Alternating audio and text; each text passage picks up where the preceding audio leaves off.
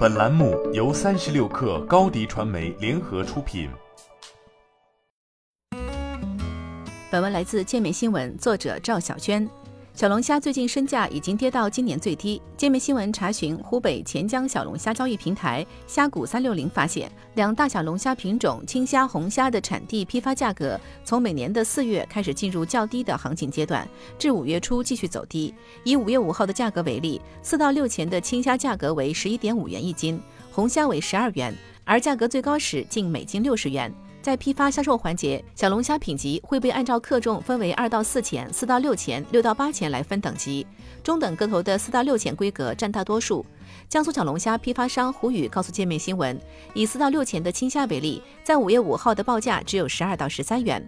出现极端低价的情况，往往是小龙虾产地集中上市后，因为疫情而物流不通或者其他原因被批发商甩卖。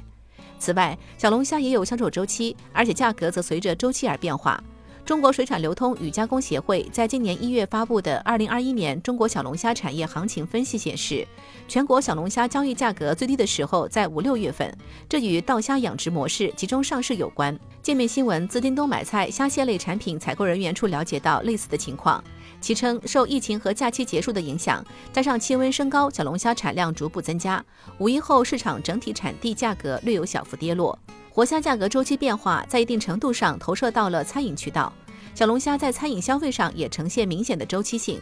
二零二一年中国小龙虾产业行情分析统计的数据显示，每年一到二月为淡季，从三月开始，小龙虾餐饮消费环比呈现爆发式增长，在每年五月份达到销售顶峰。外卖是小龙虾餐饮重要的销售渠道。疫情之下。成都、深圳等小龙虾高消费的城市，允许餐饮行业外摆的政策，或许有利于小龙虾、烧烤类业态，这对提供小龙虾的餐厅则是利好。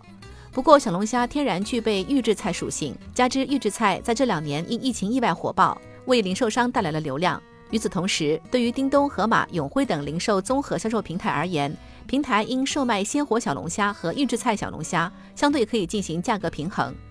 永辉官方向界面新闻提供的数据显示，今年四月三十号至五月四号的假期期间，永辉小龙虾相关产品的销售大幅上涨，销售额环比前一周增长超百分之一百六，同比去年同期增长超百分之八十。尝到甜头后，永辉自有品牌预制菜则预计在今年内开发三个虾尾新品，线上为主要销售渠道。永辉表示，预制菜自有品牌辉妈到家整体销售还处于稳步提升中。